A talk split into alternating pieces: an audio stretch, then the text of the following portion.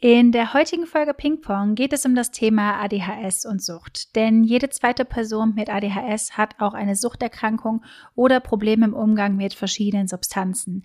Der Schwerpunkt heute liegt auf unserem teils problematischen Umgang mit Alkohol, über den wir ganz offen sprechen werden. Außerdem reden wir über Nikotin, Cannabis und Koffein und wie wir mit diesen Dingen heute umgehen.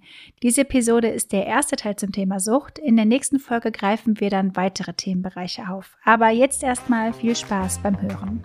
Herzlich willkommen zu Ping Pong, dem Podcast für ADHS im Erwachsenenalter. Ich bin Rebecca. Und ich bin Jess. Wir teilen hier unsere persönlichen Erfahrungen und Schwierigkeiten mit ADHS. Dieser Podcast dient der Aufklärung über psychische Gesundheit und soll Tabus brechen. Er soll Mut machen und richtet sich an alle, die selbst ADHS oder den Verdacht haben, sowie an Menschen, die Betroffene besser verstehen möchten. Er ersetzt aber nicht den ärztlichen Rat oder eine Diagnostik. Das können wir als betroffene Person natürlich nicht bieten. Wir freuen uns immer über Feedback. Alle Links und Infos findest du in den Show Notes. In der heutigen Ping-Pong-Folge wollte ich mich mit dir über Sucht und ADHS austauschen und warum und wie das so im Zusammenhang steht. Ja, ich kann ja vielleicht erstmal so ein bisschen äh, einsteigen mit dem Grund, warum ADHS und Sucht ähm, miteinander was zu tun hat und warum so viele Leute, die ADHS haben, eben auch ähm, ja, Schwierigkeiten mit Sucht haben.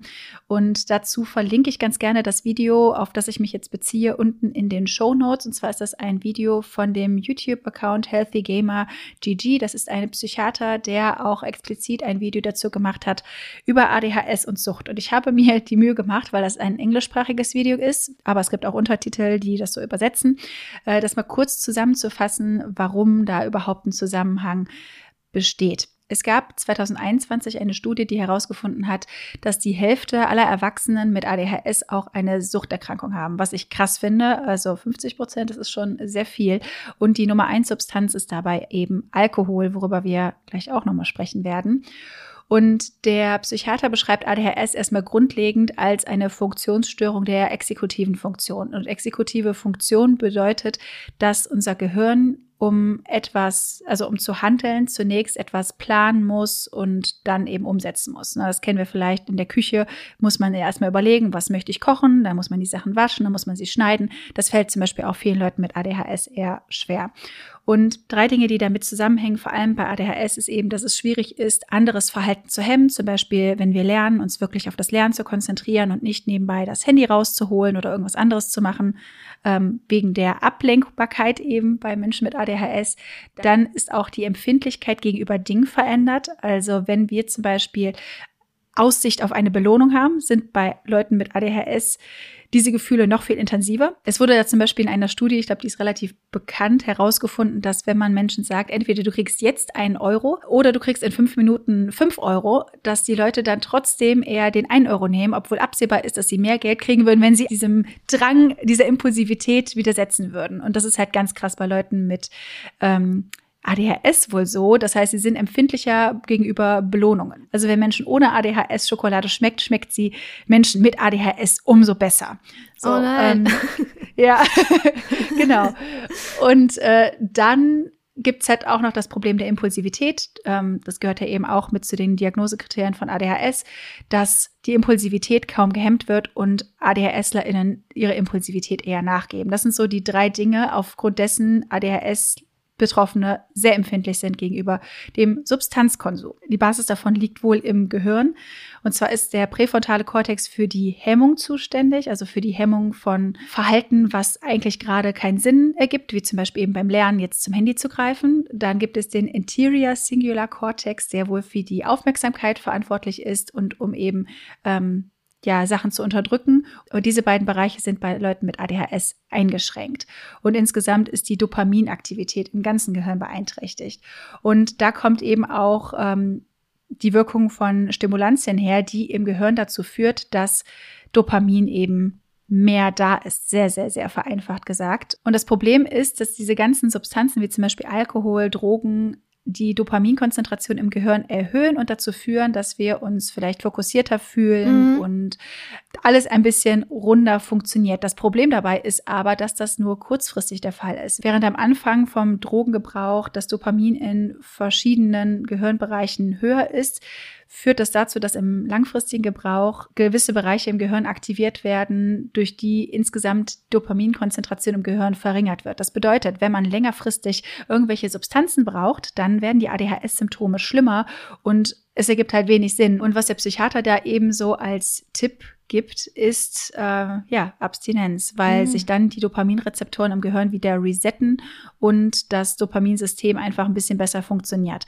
Also zusammengefasst, je häufiger wir konsumieren, desto weniger Dopamin hat unser Gehirn und unsere ADHS-Symptome werden immer schlimmer, auch wenn es vielleicht im ersten Moment helfen mag. Ähm, schwierig, ja. Ich verlinke euch das Video aber gerne unten mal in den Show Notes. Ähm, Genau, also das ist quasi so die kurze Zusammenfassung. Und ja, Leute mit ADHS verwenden eben Substanzen erstmal zur Selbstmedikation, um ihre eigenen Symptome vielleicht, vor allem wenn sie undiagnostiziert sind, ja, herabzusenken, um mhm. die Scham, die sie empfinden, weil sie immer das Gefühl haben, nicht mitzuhalten, auch zu unterdrücken. Also das ist, kann ich auf jeden Fall für mich sehr bestätigen. Und halt, um ihre eigenen Impulse irgendwie zu hemmen. Und das kenne ich vor allem von Alkohol. Und da würde ich dich einfach mal fragen, wie ist dein Umgang so mit Alkohol? Wie war dein Umgang mit Alkohol? Ich würde sagen, mein Umgang mit Alkohol hat sich in den letzten 15 Jahren total verändert. Äh, als ich Teenager war, war ich recht Spätzünderin, würde ich sagen. Also die anderen meinten dann, ich, ich komme halt vom Dorf. und da herrscht ja teilweise schon eine andere Trinkkultur. Mhm. Und dann war ich halt auf diesen Schützenfesten und diesen ganzen Dorffäten. Und alle haben immer, ja, komm, trink doch, trink doch mal mit. Äh, und eigentlich fand ich das ganz blöd, weil ich auch vom familiären Elternhaus das so mitbekommen habe, dass da halt nicht so der gesündeste Umgang war mit Alkohol. Und eigentlich habe ich mir geschworen, irgendwie, ich glaube, ich habe einen Tagebucheintrag auch mal gefunden mit 14, ich möchte nie Alkohol trinken. Ja, und dann wurde ich da so ein bisschen reingedrängt, habe das dann halt irgendwie mit furchtbaren Schnäpsen ausprobiert und habe aber dann wohl gemerkt, dass es dann schon zu so einem entspannenderen Effekt kam. Also irgendwie auch dieses Zugehörigkeitsding, es ist ja auch ein gesellschaftliches Ding, da können wir ja gleich auch nochmal mhm. drauf eingehen dass ich das schon irgendwie anders genutzt habe als heute. Also heute würde ich wirklich sagen, es ist reiner Genuss. Ich kann auch einen Abend mit Leuten verbringen, ohne Alkohol zu trinken, obwohl die anderen auch Alkohol trinken. Und ich sage, heute habe heute hab ich einfach keine Lust. Aber früher gab es mir echt so ein Stück weit Sicherheit. Mhm. Und wie sieht's bei dir aus? Ja, also ich kann davon vieles unterschreiben. Ähm, bei mir war es so, dass ich in meinem Umfeld schon sehr viel mit Sucht zu tun hatte. Das bedeutet, ich hatte grundsätzlich auch von der Art, wie ich aufgewachsen bin, immer irgendwie so das Gefühl bei mir, okay, ich muss irgendwie aufpassen. Ich konnte das nicht wirklich definieren, aber ich hatte irgendwie immer Angst, nach etwas süchtig zu werden, weil ich halt viele Menschen erlebt habe, die süchtig waren nach verschiedenen Dingen und eben dann auch Kontrolle verloren haben und mir das halt auch Angst gemacht hat und so. Und ich erinnere mich aber noch sehr, sehr gut an meinen ersten Alkohol, den ich so getrunken habe. Ich glaube, ich war so zwölf oder dreizehn und ich habe halt so ein ganz kleines bisschen, ah. äh, so ein ganz kleines bisschen von dem Baileys, der im Kühlschrank stand, ähm, getrunken. Also wirklich nur so einmal genippt, so mal probiert. Und das hat sich für mich irgendwie so toll angefühlt, dass ich mir wirklich tagelang danach Gedanken darüber gemacht habe, dass ich noch mehr davon trinken möchte. Und das war halt irgendwie krass, weil auch gleichzeitig bei mir so furchtbare Angst da war, oh Gott, bin ich jetzt vielleicht schon abhängig so, weil ich so, weiß ich nicht, zehn mhm. Milliliter davon gekostet habe und die ganze Zeit eben darüber nachdenke und danach war ich super vorsichtig. Also ich war damals in meiner Jugend in Kreisen, wo viel getrunken wurde, halt so im Emo- und Punk-Bereich, äh, sage ich jetzt mal damals. da hat man sich dann halt ähm, öfter mal was gekauft und dann äh, getrunken, aber ich bin meistens dann so bei einem Bier oder so geblieben. Da war ich so 15, 16.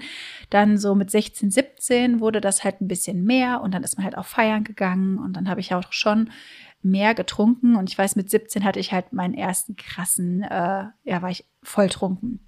Und jedes Mal, wenn das mhm. passiert ist, also das erste Mal war halt irgendwie krass. Und jedes Mal, wenn das passiert ist, habe ich mich halt danach furchtbar geschämt. Aber ich konnte trotzdem bei all den Partys und bei all dem Vortrinken mich nicht zurückhalten. Und so habe ich eigentlich immer einge plant, so einen Kater am nächsten Tag zu haben. Und irgendwie war das auch so normal für mich, jedes Mal ein Blackout zu haben. Ich habe halt wirklich so viel getrunken. Ich habe das irgendwie immer bewundert, dass andere ab einem gewissen Punkt gesagt haben, so, okay, jetzt ist mir genug, ich habe genug getrunken, weil bei mir war immer das Gefühl, es kann irgendwie noch besser werden, es kann irgendwie noch, noch spaßiger werden. Und hey, ja klar trinke ich mit. Ich habe halt nie Nein gesagt. Ich habe immer, wenn man mir gesagt hat, trinkst du ein mit, immer Ja gesagt. Ich war die, die alle anderen animiert hat, hey, lass noch mal mehr trinken. Und das ist schon krass, finde ich.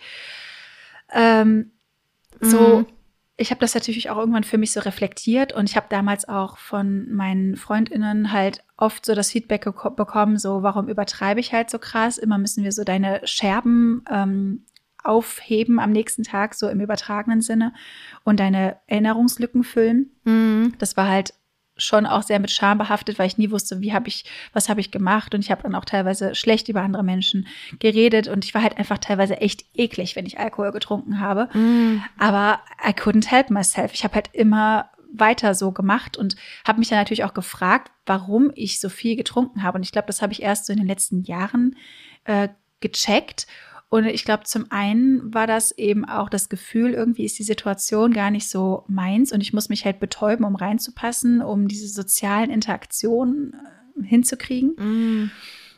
Mm. Mm. Zum anderen hatte ich auch nicht wirklich so ein Gefühl für meinen eigenen Körper und wann genug ist. So meistens habe ich das dann immer so gesagt, dann kommt der Mann mit dem Hammer und dann bist du von komplett nüchtern zu komplett betrunken mit Blackout.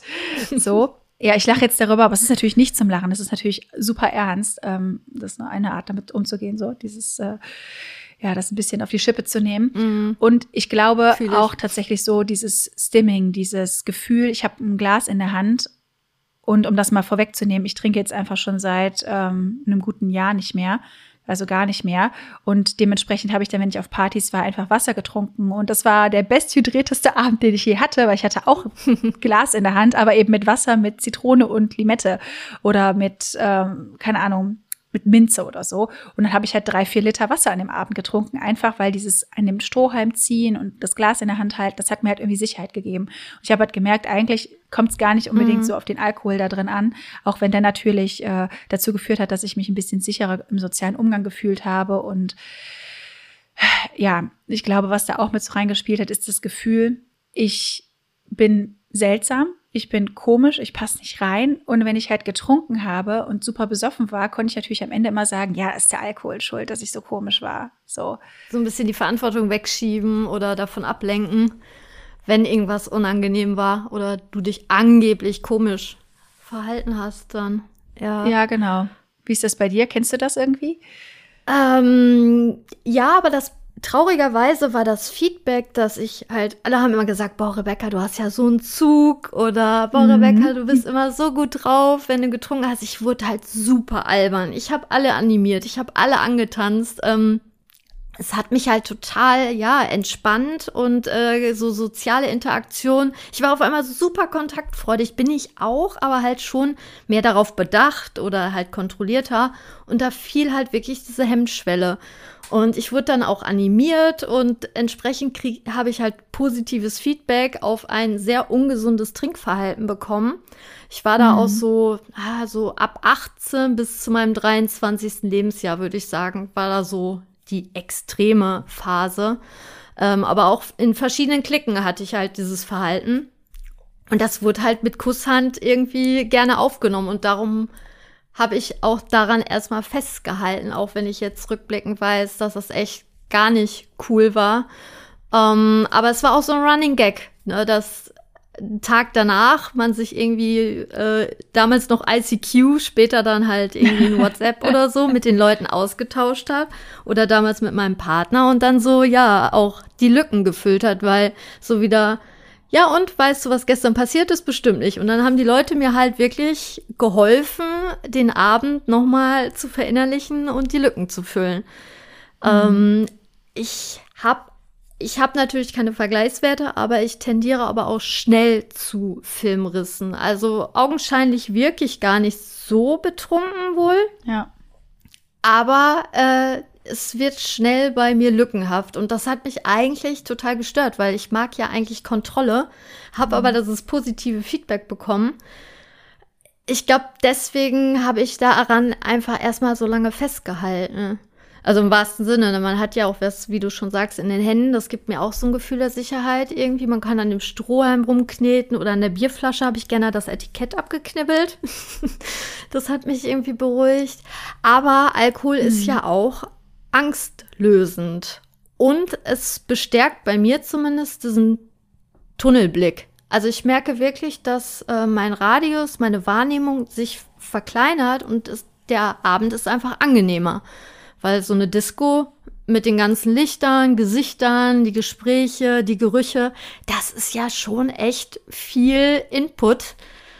Und entsprechend habe ich dann versucht, das immer zu, ja, abzuschirmen. Unbewusst halt. Ich wusste ja nicht, dass das wirklich bei mir anscheinend dadurch mhm. begünstigt wird. Also bei vielen Leuten wahrscheinlich. Ja. So waren halt damals meine Erfahrungen, mein Umgang. Stolz bin ich nicht, ja. Ja, ebenfalls. Also das kann ich richtig gut nachvollziehen, vor allem was du sagst mit diesen Reizen abschirmen.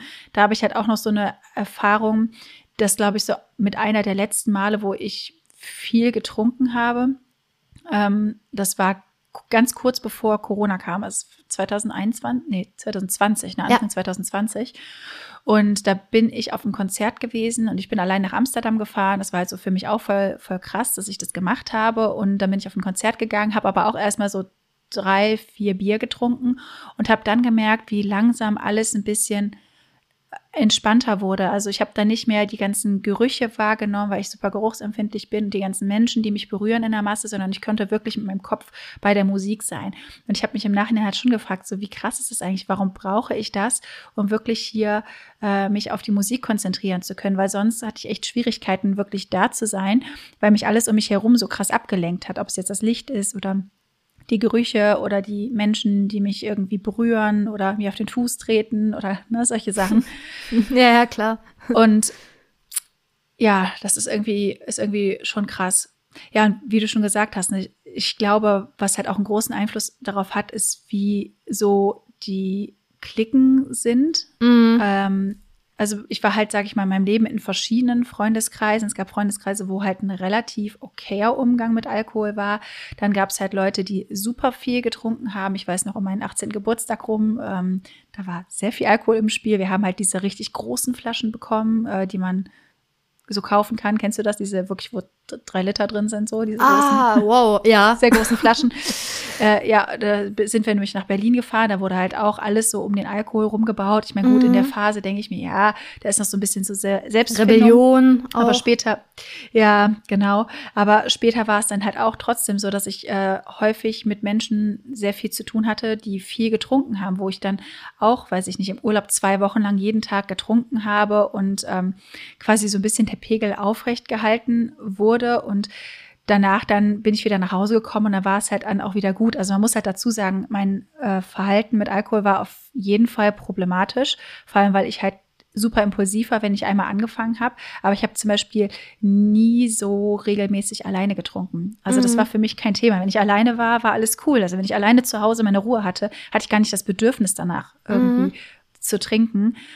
Mm, ja, und was bei mir halt, glaube ich, so wirklich der Umbruch war, ist einmal, dass ich immer wieder, wenn ich viel getrunken hatte, und das habe ich, glaube ich, schon, ich weiß nicht, vor fünf, sechs Jahren eigentlich realisiert und hatte zwischendurch immer Phasen, wo ich gesagt habe, so, ich möchte jetzt nichts mehr trinken, aber wurde halt irgendwie immer so ein bisschen wieder damit reingezogen, weil andere um mich herum so viel getrunken haben. Dann wollte ich halt auch nicht darauf verzichten, das war irgendwie schwierig ähm, es gab halt eigentlich nie ein gutes Ende für den Abend. Es gab immer Streit oder ich saß dann irgendwie alleine irgendwo in einem Abstellraum und habe irgendwann geweint, weil mhm. ich einen mhm. Gefühlsausbruch hatte.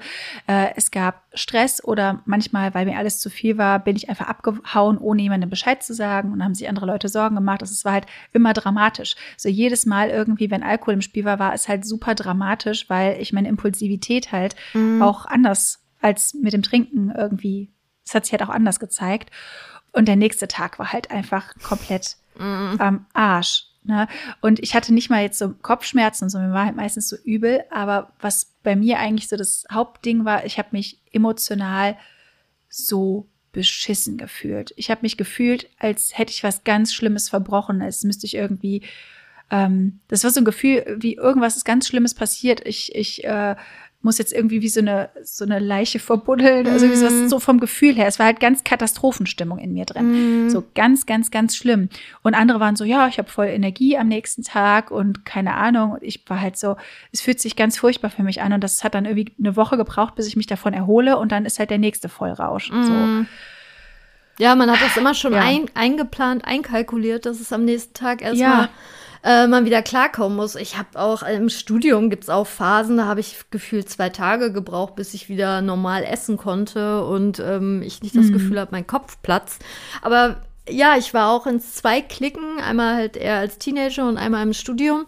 Da war das einfach, wir haben uns so ein bisschen schon fast darüber definiert oder hey, letztes Wochenende Ja. haben fünf von uns wieder erbrochen. Was trinken wir jetzt diesmal? Also das war halt schon so, ja, der Anlass, überhaupt was zu unternehmen. Ich muss sagen, mein äh, Trinkverhalten war sogar im Studium noch kritischer. Äh, ich habe ja in Düsseldorf studiert, dann waren wir halt viel in der Altstadt unterwegs und würde schon auch sagen, wahrscheinlich, weil das Setting natürlich noch anstrengender war, wenn die Altstadt im Sommer super voll ist und man läuft da durch diese Gasse, da sind ja wirklich, da kommt ja Club und Bar nacheinander. Ich glaube, dass das das Ganze nicht begünstigt hat und dieses Impulsive, das kann ich total nachempfinden. Also es gibt ja Leute, die wirklich bedacht sagen, okay, heute trinke ich nur zwei Bierchen und danach trinke ich ein Wasser. Und ich dachte auch immer, okay, wow, wie hast du diese Selbstbeherrschung? Weil am Anfang dachte ich immer, okay, ich fange mal harmloser an, irgendwie mit einem Wein oder mit einem Bier. Und dann irgendwann hat man ja so gut, also hatte ich so gute Laune, dass ich dachte, ach, jetzt noch ein Schnaps und dann noch das und dann Mischkonsum, also äh, ganz viele verschiedene Schnapssorten. Und das ist ja dann meistens nicht so die beste Idee. Aber in dem Moment war das für mich einfach wirklich Fakt. Das ist eine super Idee und äh, ja, ich habe da gar nicht so über die Konsequenzen nachgedacht. Hatte halt dann ja auch immer die Filmrisserfahrung. Und ich weiß auch nicht, also es gibt ja auch Leute, die lernen aus schlechten Erfahrungen, aber irgendwie hat das bei mir nicht, ja, hat das bei mir nicht Klick gemacht. Also das ist, finde ich, super bemerkenswert, wenn Leute sagen, boah, ich trinke nie wieder äh, Sambuka, weil das war furchtbar. Und, und ich habe das einfach, in dem Moment bin ich so voller Liebe und so, so im Game, dass ich mir denke, ach, diesmal klappt Sambuka besser. ja, also jetzt lache ich darüber, aber ich weiß halt auch, dass es sehr bedenklicher Konsum war. Aber Ja. mit dem Fall. Gesellschaftlichen kann ich auch fast unterschreiben. Also man wird ja angeheizt einfach von der Clique dann äh, und neigt dann mehr zu diesem Impulsiven. Aber ich habe auch zwei Phasen in meinem Leben, wo ich ähm, wirklich nach Feierabend beim Kochen mir ein Glas Wein eingeschenkt habe. Ähm, Mhm. da war ich natürlich dann nicht richtig betrunken, aber es hat mir irgendwie so dieses Ritual zum Runterkommen, ähm, da hat sich das ein bisschen bei mir verändert. Äh, Nicht zum Positiven, auf gar keinen Fall, aber irgendwie hat mich das ja beruhigt und dann habe ich da nebenbei gekocht und dann habe ich ein, zwei Gläser am Abend Wein getrunken. Das eine war dann echt, ja, ich glaube 2018 rum. Ähm, und auch im ersten Lockdown habe ich zeitweise da mit dem Partner damals, haben wir immer zusammen schön gekocht und so. Da haben wir das so ein bisschen zelebriert, aber im Endeffekt würde ich jetzt auch im Nachhinein sagen, ähm, ja, jeden Abend eine Flasche Wein beim Kochen zu zweit, ich weiß ja nicht. Ähm, Das ist schon problematisch. Ja. ja, ich meine, die Umstände waren ja auch echt mies mit dem Arbeitsverbot und dann hatte ich noch einen Rechtsstreit wegen, wegen, ähm, wegen dem Mietvertrag und meine Katze war krank und so. Ich meine, ich möchte es jetzt nicht entschuldigen, aber es ist für mich mittlerweile eine Erklärung, dass ich nicht mehr so streng bin. Ich bin nicht stolz drauf, aber ich glaube, jeder hat mal eine Phase, wo irgendwie man durch ja, doofe Entscheidungen. Also ich glaube, wir sollten da nicht zu streng sein, solange man heute noch sagen kann, okay, mein Umgang hat sich total verändert oder ich habe es einfach begriffen für mich. Mhm. Ja, man lernt ja eben irgendwie irgendwann später vielleicht doch aus den Erfahrungen, die man so gemacht hat. Ja, ich denke mal, alle ZuhörerInnen haben mal irgendwas exzessiver betrieben, sei es jetzt wirklich Alkohol oder Videospiele, Sport, ähm, Sex, Drogen, Süßigkeiten. Da gibt es ja super viele Sachen, die man als Ventil benutzen kann. Ist halt die Frage, ab wann ist es gesund und ab wann wird es halt bedenklich. Ja, bei mir war das halt so, so Richtung Lockdown, habe ich halt für mich gemerkt. Also vorm Lockdown war halt auch eine sehr schwierige Zeit und da war das auch, also ich habe halt selten alleine getrunken. Also ich hatte dann vielleicht mal ein Sixer Bier und das habe ich dann mal getrunken und dann habe ich einfach kein ein Jahr lang nichts mehr irgendwie so gekauft. Oder wenn ich mal einen Rest von einer Weinflasche, womit ich irgendwie Bolognese oder Lasagne gemacht habe, da hatte, habe ich davon auch schon mal ein Glas getrunken, aber es war halt nie so ein regelmäßiges Ding. Und für mich war das beim Lockdown eher, ehrlich gesagt so ein bisschen das, das Gegenteil. Mm. Ich hatte zuvor eben auch, ja, mich von Freundschaften distanziert, weil viele Gründe, aber da habe ich eben dann auch gemerkt, okay, mir tut es eigentlich gut, nicht mehr in diesen alkoholzentrierten Gegebenheiten zu sein, in denen ich halt vorher häufig war, wo halt Alkohol wirklich so zentral im Mittelpunkt steht. Man trifft sich, um zu trinken.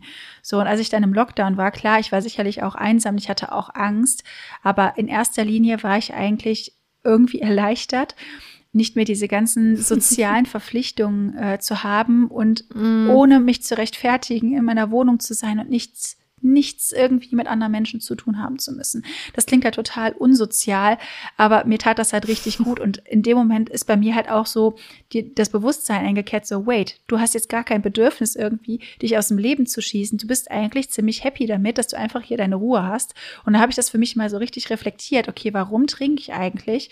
Und dann kam das vielleicht so ein paar Mal in, in diesem Jahr noch vor. Da habe ich meinen jetzigen Partner auch kennengelernt, dass wir dann vielleicht mal beim Grillen ein Radler getrunken haben, was dann ganz lecker ist. Aber ganz ehrlich, ein alkoholfreies Radler schmeckt mir genauso so.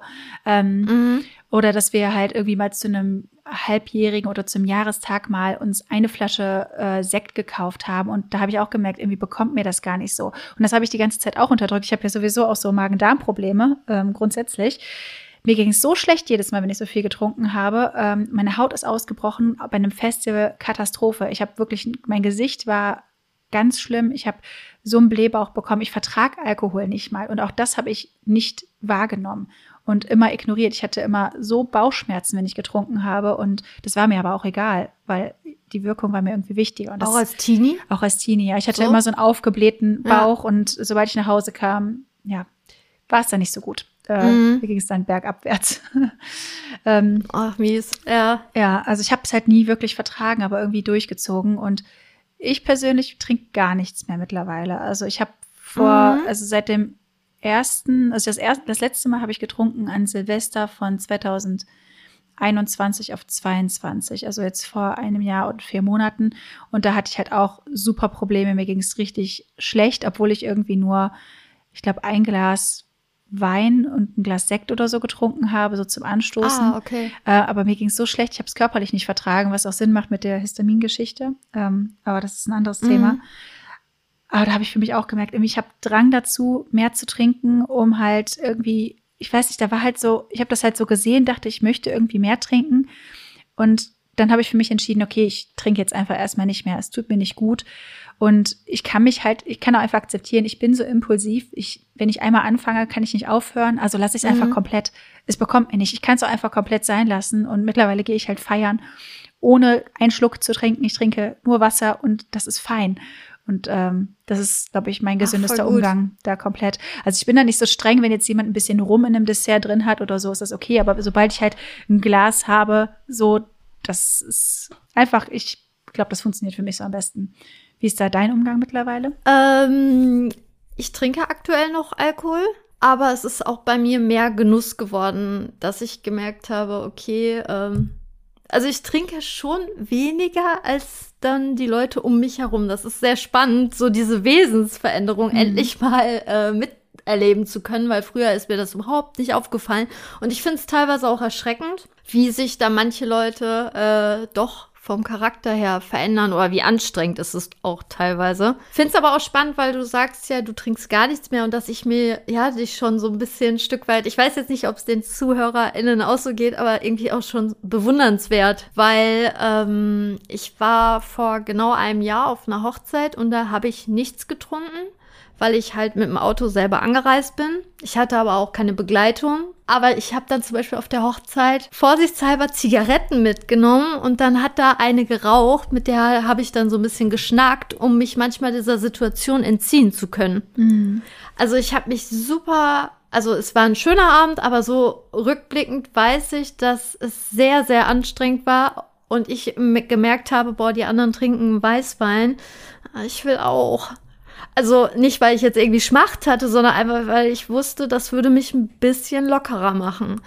Also es gibt, also Stand gerade gibt es noch Veranstaltungen, wo ich wüsste, okay, wenn ich da jetzt hin müsste und ich dürfte gar nichts trinken, schwierig. Hm. Ob ich mich da wirklich so wohlfühle, ähm, weil ich war jetzt auch schon mal auf Veranstaltungen, wo ich halt weniger getrunken habe und ich habe halt schon gemerkt, dass ich viel, viel, viel früher gehen möchte als der Durchschnitt. Mhm. Weil ich dann irgendwann gemerkt habe, hier ist viel zu viel. Also ähm, meine Aufmerksamkeit ist natürlich viel mehr auf mich gerichtet, weil ich mich nicht so betäube. Ähm, ja, und darum muss ich immer für mich die Möglichkeit haben. Also ich möchte nicht auf eine Veranstaltung gehen, nicht trinken können und ich bin die Fahrerin. Oh ja. Weil ja. ihr wisst ja selber alle, wie viel Energie Menschen haben können, mhm. die getrunken haben. Die finden ja kein Ende. Das wäre für mich wirklich, da weiß ich von vornherein, das tue ich mir einfach nicht an. Und das ist ja auch voll in Ordnung. Aber das, das traue ich mir nicht zu. Ja, aber so ab und zu muss ich sagen, also vor allem mit meinem Freund, wenn man dann irgendwie so einen gemütlichen Abend hat, man hat lecker gekocht, dann finde ich das schon irgendwie, wenn man das so ein bisschen zelebriert. Ähm, das mag ich tatsächlich schon mit Alkohol. Mhm. Aber das ist kein Vergleich zu früher. Nicht ansatzweise. Aber ich finde es bemerkenswert, also, dass du das so, dass du einfach so reflektiert bist, dass du weißt, dass du da zu impulsiv bist und dann dir das einfach gut tut, mhm. das nicht zu tun. Ja. Ja, vor allem, ich habe halt mich grundsätzlich, was Getränke angeht, irgendwie super verändert. Ich trinke halt auch super selten irgendwie so gesüßte Sachen. So, ich trinke halt am liebsten eigentlich irgendwie Wasser und vielleicht mal einen entkoffinierten Kaffee und Tee. So, wenn man sich einmal dran gewöhnt, dann hat man auch nicht so wirklich Bock drauf. Und ich meine, mittlerweile gibt es ja auch viele alkoholfreie Alternativen, wenn man mal Bock hat auf so einen Cocktail. So, es gibt alkoholfreien Gin, mhm. es gibt alkoholfreies Bier. Ähm, ja, wenn man da Bock hat auf den Geschmack. Weil um ganz ehrlich zu sein, so mhm. den meisten Alkohol habe ich auch nicht wirklich gesch gerne geschmeckt. Ich hatte das um eine Technik, um ah, okay. halt den ekligen Geruch nicht äh, wahrzunehmen und ich habe einfach einfach runter. Es ging mir nur um die Wirkung. So, auch bei Festivals, ne, drei Tage lang, keine Ahnung, wir starten morgens in den Tag mit anderthalb Liter Bierbong. Auf geht's. So, das ist halt wow. auch, äh, ja, ja, um das irgendwie auszuhalten, weil ich mich auch so sehr geekelt habe vor der ganzen Situation. Und dann, das ist mhm. halt so mhm. das, wo ich mir denke, vielleicht sind dann einfach die Veranstaltungen die, die ich meiden sollte, wenn ich das Gefühl ja. habe, ich muss mich da komplett abschießen. So, das ist ja. mittlerweile ja, so das, so das Ding. Aber du hattest gerade eben schon Rauchen erwähnt, äh, Rebecca. Wie war das bei dir so mit dem Thema Rauchen? Ähm, Zigarettenkonsum hat, hab ich, ich habe das aller, allererste Mal mit 30 geraucht. Ich bin stand mhm. gerade 33. Also äh, das sind die wirklich Spätzünderin. Total bescheuert eigentlich überhaupt da mit Zigaretten überhaupt äh, ja noch in Kontakt zu kommen. Früher war ich wirklich militante Nichtraucherin. Aber es ist natürlich auch so ein geselliges Ding und ich habe dann gemerkt, okay, früher bin ich halt immer mit den Rauchern und Raucherinnen nach draußen gegangen auf Partys und alle immer so, hey, was machst du denn hier? Warum stehst du denn draußen im Kalten? Es war halt wahrscheinlich unbewusst so eine Strategie, mich einfach mal ein bisschen aus dieser Party-Szene rauszureißen. Ja, und irgendwie weiß ich gar nicht, wann ich meine allererste Zigarette und durch wen. Wer ist denn schuld und hat mich dazu verleitet? Das kann ich euch gerade gar nicht sagen. Ich habe sogar erst Cannabis probiert, bevor ich überhaupt äh, Nikotinzigaretten probiert habe. Total bescheuert Ach, eigentlich. Ja, also das ist ja relativ selten, glaube ich, so die Reihenfolge.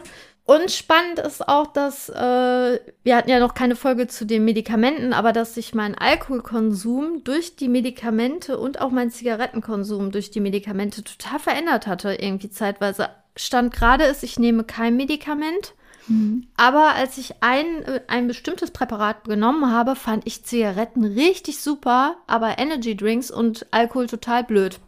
Kann ich euch nicht erklären, warum.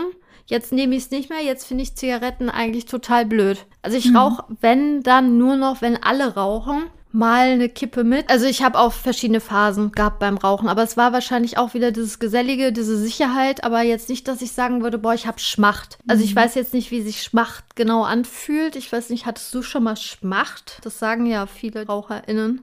Ich finde, das ist ein ganz fieses Wort. Das klingt so eklig irgendwie. das klingt so fast so wie, wie Schmalz, wie so ekliger Belag. ja. Ähm, Nee, hatte ich nicht, aber ich glaube, das äh, liegt halt auch. Ich hatte das tatsächlich mit dem Rauchen ähnlich wie du. Also ich habe eigentlich für mich immer so die Regel gehabt, ich rauche nur auf Partys und da habe ich, glaube ich, mhm. auch das erste Mal so Mitte 20 geraucht, weil ich vorher halt immer äh, die Personen in meinem Umfeld, die halt viel geraucht haben, habe, das habe ich immer so ein bisschen verachtet, schon als mhm. Kind. Und da habe ich, da wäre es halt auch Doppelmoral gewesen zu sagen, ja, ich rauche jetzt auch. Äh, deswegen habe ich es irgendwie erst Mitte 20 angefangen. Und das war für mich dann auch so die Methode, um aus der sozialen Situation rauszukommen. Ich habe dann auf Partys mal ein bisschen geraucht und habe dann gesagt, so ja, wir gehen jetzt mal Zigaretten holen, um einfach aus der lauten Gegend rauszukommen auf die kühle Straße, um mich rauszuziehen. Ähm, ich habe das aber für mich wirklich so als Regel gehabt. Ich rauche nur dann, wenn ich trinke und mhm. keine Ahnung, die Zigaretten, die ich geraucht habe, die kann man ja vielleicht nur gerade so zählen.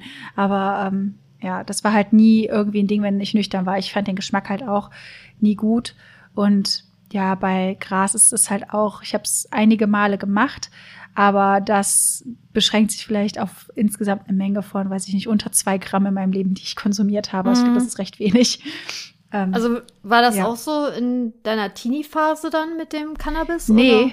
Nee, ah. nee, Mitte 20 ungefähr. Ah, okay. ja. Also ich habe dann das damals mal mit äh, einem Partner ausprobiert, aber irgendwie hat es sich bei mir so ausgewirkt, dass ich mich super unwohl gefühlt habe, meinem ganzen Körper angefangen habe zu zittern und mir ging es gar nicht gut damit. Und dann dachte mhm. ich, okay, probier es halt nochmal. Das war irgendwie alles nicht so geil. Es war irgendwie, aber es war auch ohne Tabak. Und später habe ich es dann mal so gemischt probiert und äh, ich weiß nicht. Also ich habe es ein paar Mal probiert, dachte ich, vielleicht mag ich es, aber irgendwie mochte ich es nicht. Mhm. Also es hat mich eher gestresst, ich habe mich eher unwohl damit gefühlt. Ja. Wie war das bei okay. dir so? Ähm, da habe ich auch meine allererste Cannabis-Erfahrung durch einen Partner gemacht, der hat schon gut viel zu viel konsumiert. Ähm, aber er hat das im Griff gehabt, natürlich, hat er immer gesagt. Und ähm, mhm. ja, da kickte dann irgendwie die Neugierde. Es war ein gemütlicher Abend und da habe ich das einfach auch mal für mich ausprobiert. Wie gesagt, zu dem Stand, äh, zu dem Zeitpunkt habe ich auch noch nie eine Zigarette geraucht. Das heißt, ich musste erst mal äh, herausfinden, wie raucht man überhaupt auf Lunge. So mhm. mit Mitte, Ende 20, ja, mit Ende 20, meine Güte. Hast du auch nie ähm, Shisha vorher geraucht? Das habe ich immer sehr viel gemacht. Nee, fand ich auch irgendwie, das hat so kitschig nach Kirsche gerochen. Ach so, das mochte ich sehr gern tatsächlich. Ah, ich mochte dieses Blubbern. Ich saß ja, da immer genau, neben. Ja, das, das, das war schön, beruhigend, ja. äh, ja, und ähm, tatsächlich fand ich meine ersten Cannabis-Erfahrungen sehr äh, positiv weil mhm. dieses, ja, ne, dass man so runterkommt, es entschleunigt, alles wird warm, meine Hände haben gekribbelt, die Musik war intensiver, ich habe keine Ahnung, ähm, Lachflash, halt so diese richtigen Klischees habe ich da alle durchlaufen.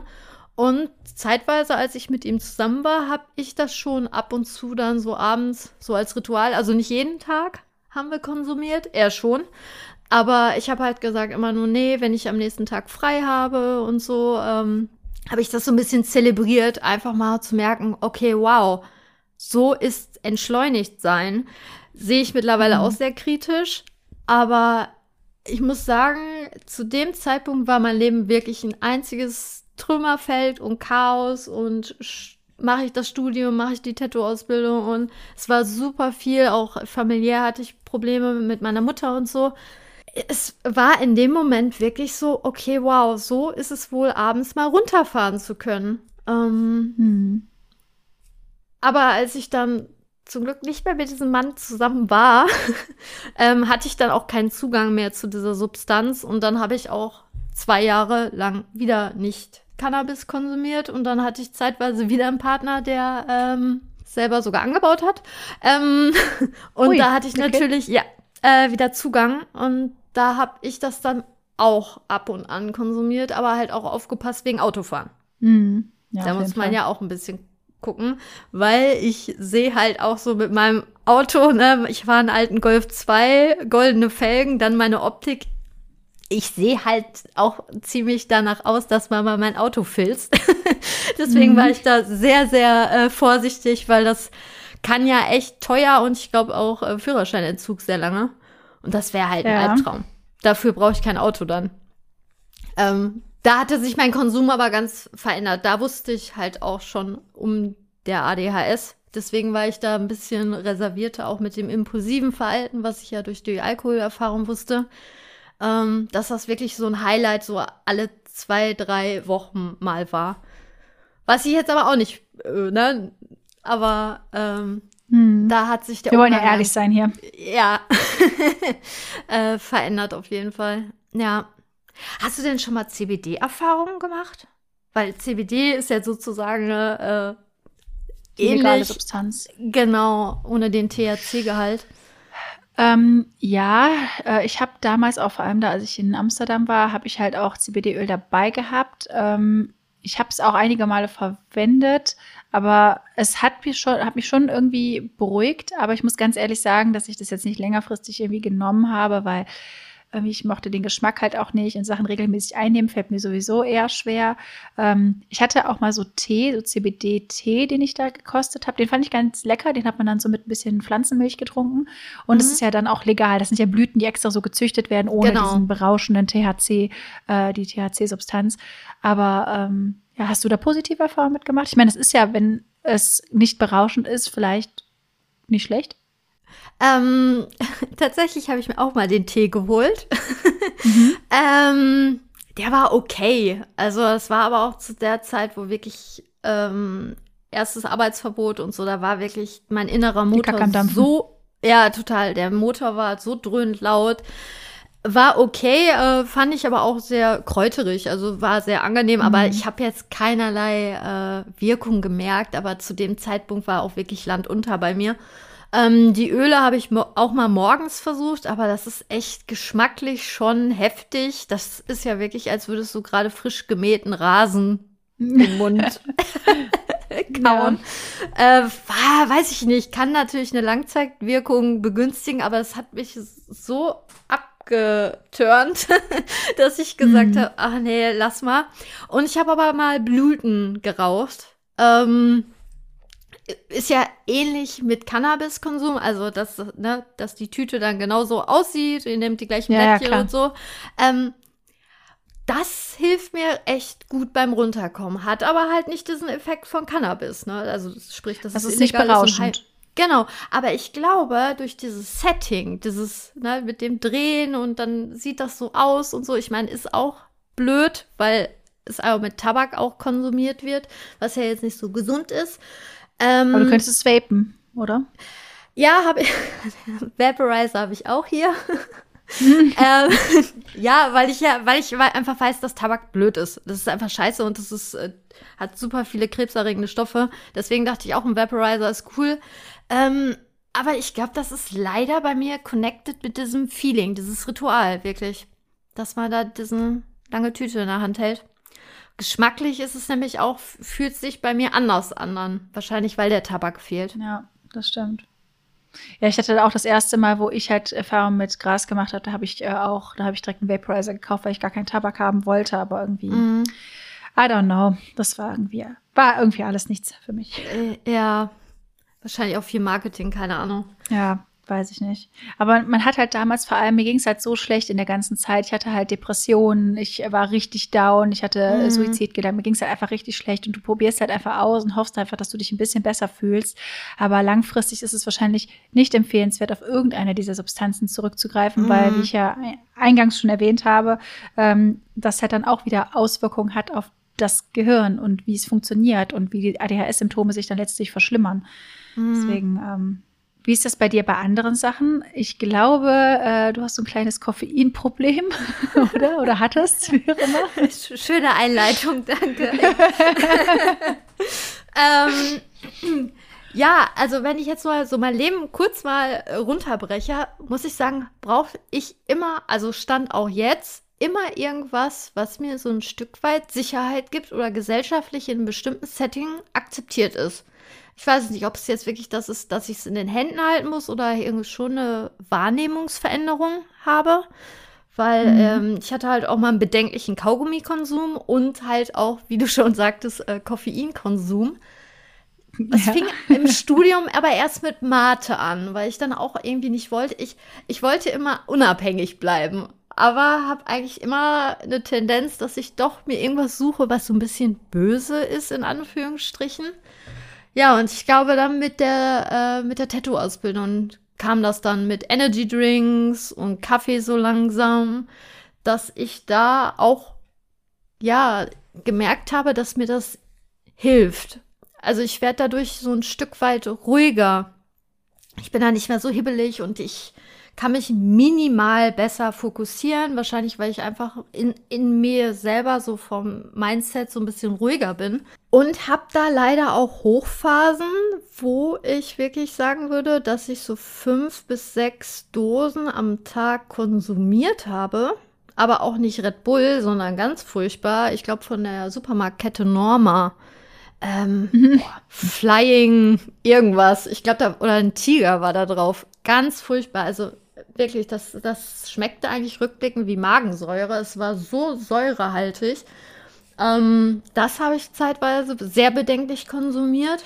Auch zweimal Koffeintabletten mir geholt, aber ich wusste auch irgendwie nicht, wie ich Studium und Tattoo-Ausbildung irgendwie wuppen soll. Ähm, ja, und später habe ich dann das aber wesentlich reduziert, dass ich nur noch zwei Dosen am Tag getrunken habe und bin dann auf die Kaffeemaschine, weil es halt dann das klingt jetzt so schlimm, aber da hatte ich halt mehr Geld, da konnte ich mir auch eine Kaffeemaschine kaufen. Also diese Norma Abklatsch Energy Drink war halt preislich damals als Azubi das einzig Machbare für mich. Kaffeemaschine gab es damals nur im Tattoo-Studio und abends, ja, habe ich mir dann lieber den Red Bull gegönnt. Ja, und dann fing es mit mhm. meinem Kaffeekonsum an. Der war dann 2018, fand ich sehr bedenklich. Mein Partner hat damals auch sehr, sehr viel Kaffee inha also inhaliert. Und ich bin immer so extrem. Ich glaube, das stört mich irgendwie, dass ich. Bei mir gibt es immer nur ganz oder gar nicht. Und dann dachte ich mir so, okay, mein Kaffee, Kaffee und Koffeinkonsum ist echt nicht cool. Ich höre heute auf. Von mhm. heute auf morgen, fünf Krass. Jahre lang, tagelang Koffee, also Koffein total konsumiert. Und dann habe ich am nächsten Tag aufgehört. Und ihr glaubt nicht, was ich für Kopfschmerzen hatte.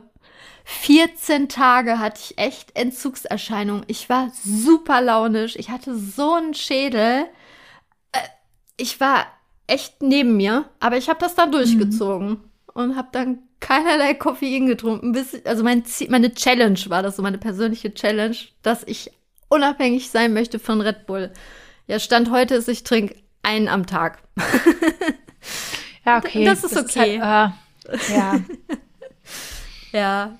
Ja. Aber kein Koffein, also ich trinke immer morgens einen koffeinfreien Kaffee. Also ich mag einfach dieses mit dem Milchschaum, also äh, Hafermilch, schäume ich ja immer auf und so diese warme Tasse, das finde ich irgendwie sehr gemütlich, aber da muss kein Koffein drin sein. Da bin ich sehr stolz drauf mittlerweile. ja, voll gut. Ich glaube, als ja. wir in Wien waren, war es noch normaler Kaffee, ne? Ja, genau. Aber es ich war auch super stressig, die Zeit nochmal zusätzlich. Voll. Und ja, und ich hatte auch immer einen Red Bull da. Mhm, stimmt. Ja, wie gesagt, so ganz, ganz ohne irgendwas Böses schaffe ich Stand gerade noch nicht. Irgendwie weiß ich auch nicht, da komme ich mir auch so ein bisschen, ja, illegal. Ich meine, Red Bull ist nicht illegal. Aber irgendwie, ja, reizt mich das dann auch. Es ist halt dann so irgendwie die böse Süßigkeit am Tag, die mich einfach glücklich macht. Ja. ja, und am Ende muss man ja auch sagen, dass ja auch Koffein als Stimulanz auf eine Art auf das Gehirn wirkt und eben auch Leute mit ADHS auf eine Art beruhigt. Deswegen haben ja auch viele Leute, auch undiagnostizierte Menschen mit ADHS, so Probleme, viel Kaffee zu trinken mhm. oder viel Cola oder auch Süßigkeiten und Zucker und so gehört ja auch dazu. Also bei mir ist es bei Kaffee tatsächlich so, mich hat das auch nie wach gemacht, aber äh, ich habe halt auch nicht ich habe früher schon relativ häufig, ähm, als ich einen Vollautomaten hatte, viel Latte Macchiato getrunken, aber es war eher so, glaube ich, genussmäßig. Ich habe dann aber auch gemerkt, dass ich ähm, von vielen Dingen so Herzrasen bekomme. Weil mir mhm. das irgendwie nicht so gut bekommt. Wobei ich das teilweise auch bei koffeinfreiem Kaffee habe. Also ich glaube, dass es etwas anderes daran ist, was ich vielleicht nicht so gut vertrage. Ähm, ja, aber ich hatte auch eine Weile, wo ich auch mit WoW ziemliches, äh, ja, schon, schon so eine bedenkliche sehr, Tendenz. Sehr, sehr bedenkliche Tendenz, äh, wo ich dann auch immer jeden Tag, weiß ich nicht, ein, zwei, anderthalb, äh, also so halbe Liter Rockstar dann getrunken habe. Mhm. Ähm, was halt auch schon krass war. Und dann habe ich mich halt gewundert über eine Magenschleimhautentzündung, die dann auch später kam. Ja, gut, äh, ja, ja, gut. Bei WoW musste ich gerade schmunzeln. Ich habe mir damals ja auch WoW mal gekauft. Dann kriegt man ja, glaube ich, einen Monat hat man damals dazu bekommen und dann habe ich noch drei Monate abgeschlossen. Mhm. Und in diesen vier Monaten war ich zeitgleich auch in der Fahrschule. Oh. ja, ähm, ja, und habe eine extreme Tendenz gemerkt, dass ich da, äh, ja, gar keinen Kopf für hatte. Ich habe wirklich in der Schule auch gesessen, also Fahrschule und halt äh, Realschule und dachte immer so, boah, gleich starte ich direkt den Rechner. Also, mhm. das hat mir halt ein bisschen Angst gemacht, weil viele in meinem Umfeld schon kleben geblieben sind äh, auf, ähm, in der Stufe weil sie halt zu viel WoW konsumiert hatten Ach, und äh, die Schule schleifen lassen. Also ich kannte schon drei, die sind dann echt kleben geblieben. Mhm. Und dann dachte ich wieder so, ne, ich will die Kontrolle behalten. Und dann habe ich das, nach den vier Monaten, habe ich nie wieder WoW gestartet. Boah, krass. Ja. Was ich äh, gerade mir denke, wir könnten vielleicht einfach eine zweite Folge zum Thema Sucht machen, wo wir über Süßigkeiten, Videospiele und alle anderen Arten von wir Sucht haben reden. Zu viele Erfahrungen. Wir haben zu viele Erfahrungen, aber ich glaube, das Thema ist auch einfach extrem groß. Was hältst du davon? Ja, klingt gut. Mir fällt bestimmt auch noch einiges ein. ja, genau, dass gut. wir dann quasi nochmal den anderen Part außer die Substanzen abdecken. Äh, ja. Genau, das finde ich, glaube ich, ganz cool. Okay, klingt super. Und wir freuen uns natürlich immer über Bewertungen oder wenn ihr äh, Anregungen habt, noch Fragen oder ihr möchtet eure Erfahrungen teilen, äh, schreibt uns sehr gerne auch bei Instagram. Unsere Accounts sind da auch in den Infoboxen verlinkt. Abschließend ist es mir trotzdem nochmal wichtig zu sagen, auch wenn wir jetzt bei unseren Erfahrungen gelacht haben und Dinge mit Humor nehmen und teilweise Erfahrungen vielleicht auch positiv waren, dass wir jetzt im Nachhinein auch daraus gelernt haben und reflektiert haben, wie gut uns das tut, gewisse Dinge zu konsumieren oder eben auch nicht konsumieren und inwiefern das so mit dem ganzen Thema mentale Gesundheit zusammenhängt. Ich hoffe einfach, dass das nicht verherrlichend oder so rübergekommen ist. Das soll es nicht sein. Aber manchmal ist äh, Humor und Reflexion auch einfach der beste Umgang mit solchen Dingen, die halt auch oft mit Scham verbunden ja. sind. Ja, bis zur nächsten Folge. Habt einen schönen Tag noch. Tschüss. Ciao.